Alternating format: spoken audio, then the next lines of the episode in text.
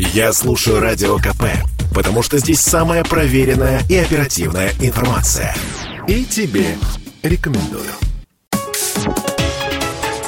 Политика на Радио КП.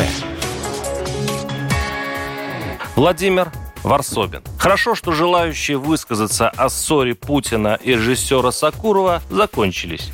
И теперь, оглядывая поле словесно-диванных боев, можно вставить свои скромные 5 копеек. Большинство записных комментаторов ревниво попеняло президенту, мол, от чего так смел этот холоп, режиссерышка – Отчего, мол, вы, Владимир Владимирович, рассыпаетесь перед ним в любезностях, а потом, после возмутительных сокуровских речей, приглашаете гада этого в чертоги свои небесные, да на кремлевский чай. Да мы, может, этого чая всю жизнь добиваемся, ворчали сукаризный придворный патриот и государственники. Мы даже оскорблены, что его величество так благосклонно к либералам, врагам короны и империи а не к нам, преданным слугам. Этими тонкими нервозными нотками опять либералам привилегии была нафарширована вся антисокуровщина, как будто верным путинистам изначально не ясна тысячелетняя суть российской власти, тонко подданная Стругацкими «Трудно быть богом». Власти наши, европейцы в азиатской стране. Недаром Екатерина II переписывала с Вольтером.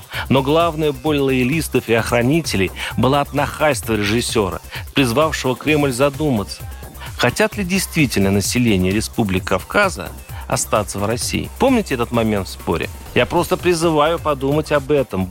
Пытался Сакуров остановить путинский гнев. И хотя многие обвинили режиссера чуть ли не в глупости, а Кадыров в экстремизме, предлагаю вспомнить другое скандальное выступление 30-летней давности. Александра Солженицына, которого Путин уважал с той же необъяснимой силой, что и Сакурова. Тогда Солженицын написал статью «Как обустроить Россию» и тоже предлагал подумать. По сути, писатель призвал распустить СССР и сосредоточиться на сохранении союза трех славянских республик России, Украины и Белоруссии и примкнувшего к ним Казахстана.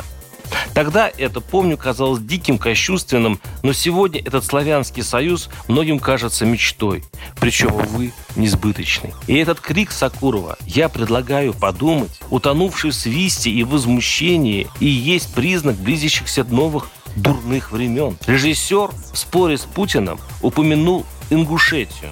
Там идет вполне себе белорусский процесс над участниками демонстрации против передачи части республики Чечне. Кусок территории этой и так крохотной провинции был Москвой передан в отчине Кадырова. Конституционный суд Ингушетии признал незаконным это соглашение. Люди вышли на площадь и простояли там добрую неделю, возмущаясь грабежом. Аксакалы чинно сидели на стульях, молодежь молилась, и хотя на среднерусский взгляд это выглядело экзотично, все шло согласно национальным традициям. Мол, народ не согласен, требуем уважения, хотим переговоры. Но вместо переговорщиков пришел ОМОН и показал самые нищие провинции – все величие России. А в довершение ко всему, вчера древним аксакалам, сидевшим в попахах на стульях, и даже одной женщине, директору местного музея политических репрессий, дали по 7-8 лет. Сакуров просил, остановитесь, давайте подумаем. Нельзя строить будущее, осыпая золотом султанов. Нельзя надеяться усидеть на штыках не удержит будущее ни султана, ни ФСБ. Надо говорить с людьми, просил Сакуров. Не остановились. Путин ему сказал, не будите лихо. И предложил поговорить об этом глаз на глаз в Кремле. Но что поделать, трудно быть европейцем в Азии. Все время хочется схватиться за пистолет.